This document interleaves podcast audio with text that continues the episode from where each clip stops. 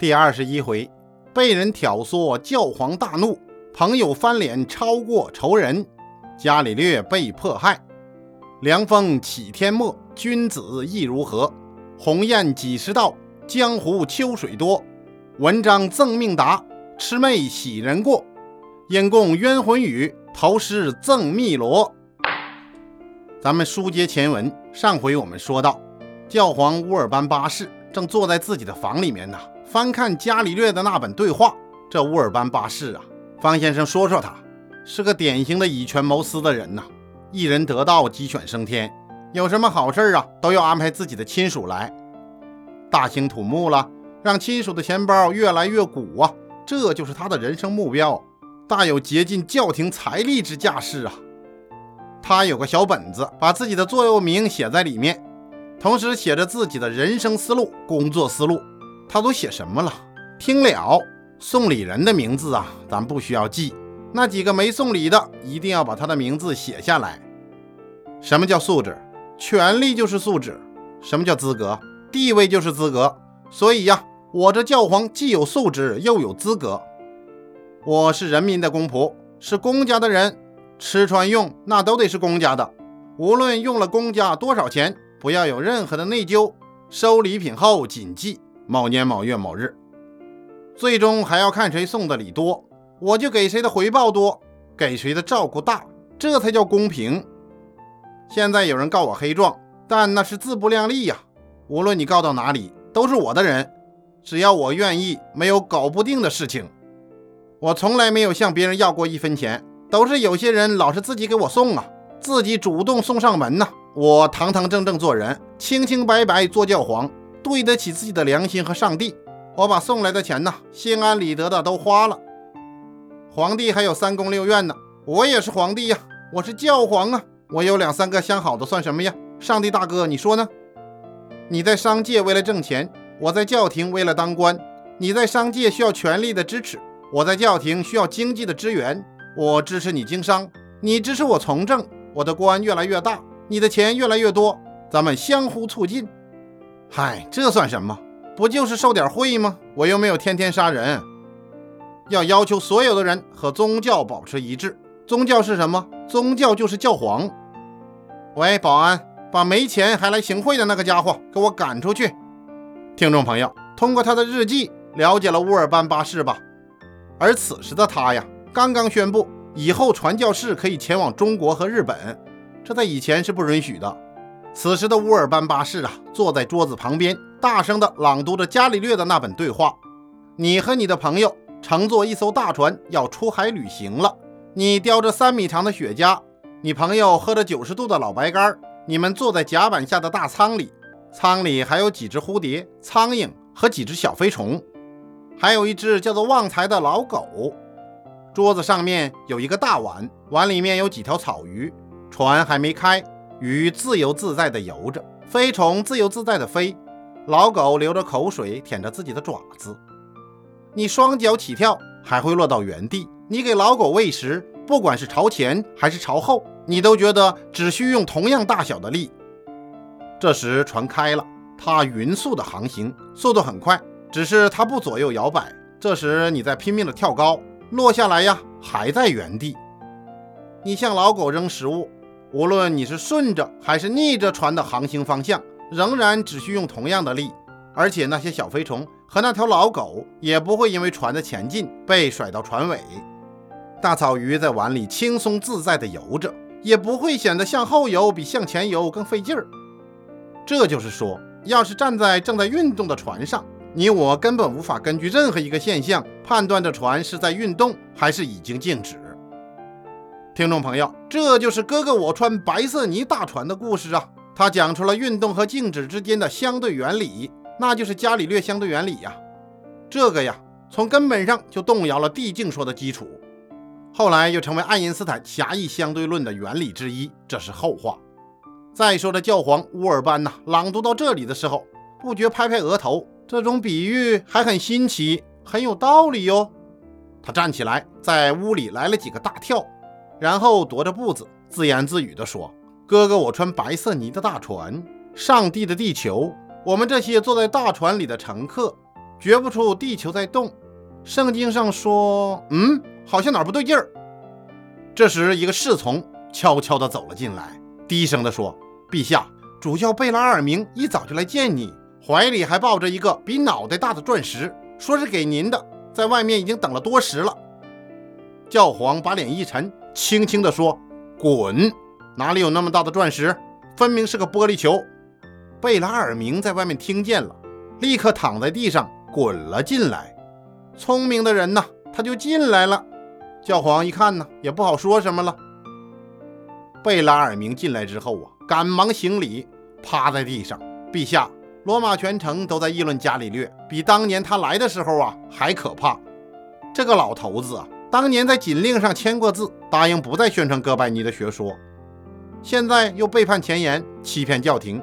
这个老登台、油尽灯枯的老家伙，又把哥白尼的学说搞得人人相信。有时候啊。我都觉得他说的有点儿道，永远没道理。贝拉尔明马上把话锋一转，这乌尔班继续迈着他的四方步，踱回到了书桌前，打断了主教的话：“知道了，我正在研究他的这本新书，看他上面说了些什么，还讲了一点新道理，没看出什么不妥呀，感觉就是个故事，一个好玩的故事啊。”陛下，哎呀，我的陛下，书中哪有什么新东西呀？除了哥白尼的阴魂，那就是贝拉尔明突然吞吞吐吐起来，再不肯往下说了。就是什么呀？教皇开始追问。主教壮了壮胆，就是对您的攻击呀，骂你不带脏字啊！胡说！伽利略是我的老朋友，他还不至于如此放肆。虽然不是两肋插刀的交情，也不至于插我两刀，不是？书中暗表啊，乌尔班八世和伽利略还真是一对好朋友，好到什么程度呢？真是有点穿一条裤子都嫌肥呀！两个人不仅是老乡，而且还是校友，经常一起参加老乡会、校友会呀。而且这乌尔班八世啊，后来把自己的侄子送到伽利略那儿去读博士。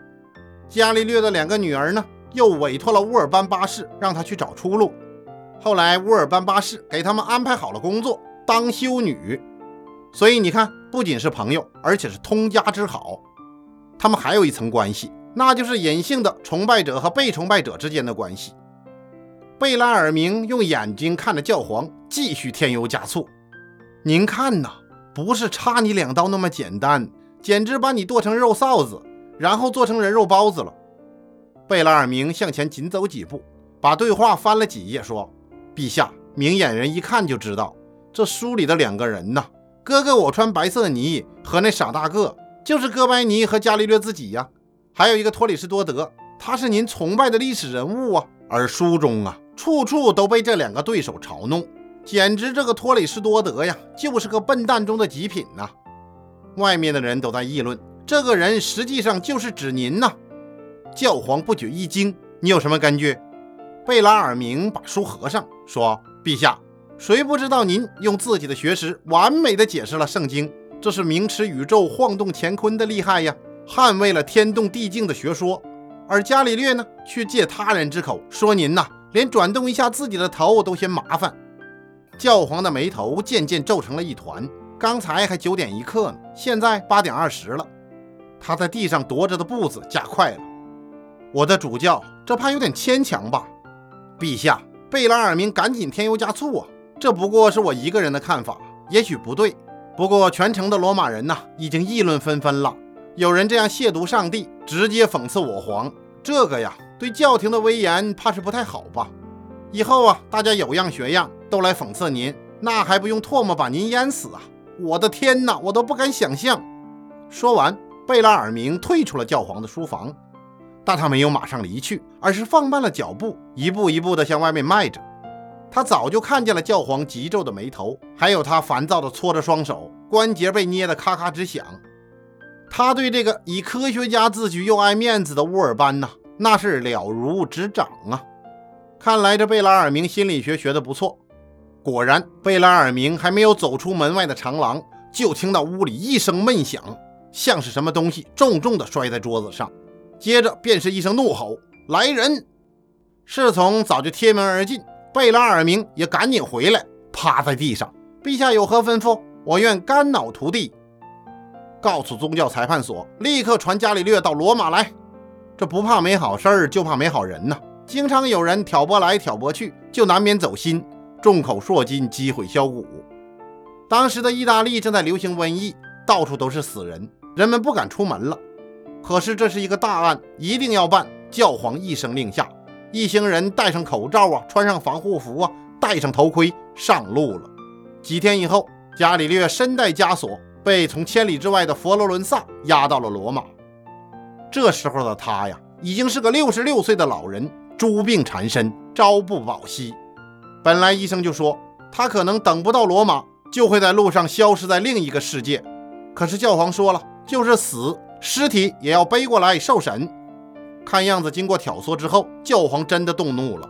伽利略的朋友都来劝他：“你赶紧逃走吧。”其中有一个朋友拉着他的手说：“我送你离开千里之外，你快跑吧，我已经给你准备好了马车。”可伽利略说：“呀，我是一个虔诚的教徒，我应该到罗马去当面把这一切说清楚。我可以说清楚的。”伽利略能活命吗？朋友们为他捏把汗，当然也有人竖起了大拇指。伽利略是条汉子，坚持真理，为真理献身了。我们又有一个伟大的科学家，名垂千古了。且说这一行人等啊，押着伽利略风餐露宿，日夜兼程。这一天，伽利略就被押到了宗教裁判所，所里是直接开庭啊，一分钟都没耽误。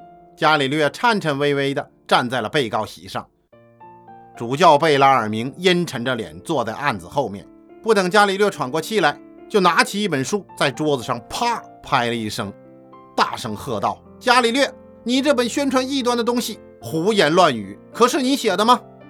伽利略都不用细看，就知道他摔的一定是那本对话，便说：“呀，主教大人，书是我写的，但那并不是什么异端邪说，序里面写的很明白呀，那不过是一种假想。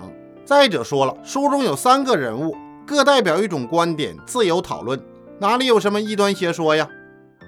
主教冷笑一声：“伽利略，你真会诡辩！你让托里士多德代表亚里士多德说话，可是你同时啊，又借两个狂徒的口对他百般的挖苦。你既然是一个虔诚的教徒，为什么要攻击圣经上写明的道理呀？你哪里虔诚了你呀？你分明是与上帝为敌！”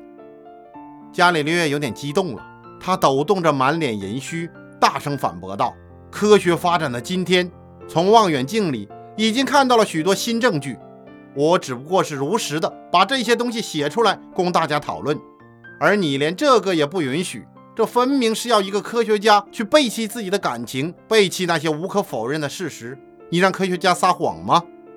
伽利略努力的使自己的情绪平静下来，然后他以自己对教会的虔诚，隶属许多新的证据，从各种角度对圣经进行解释，并且他一再强调，这只是个假设。是为了讨论问题方便，绝对没有宣传异端邪说之意。看来这伽利略有点聪明啊，他想保护自己。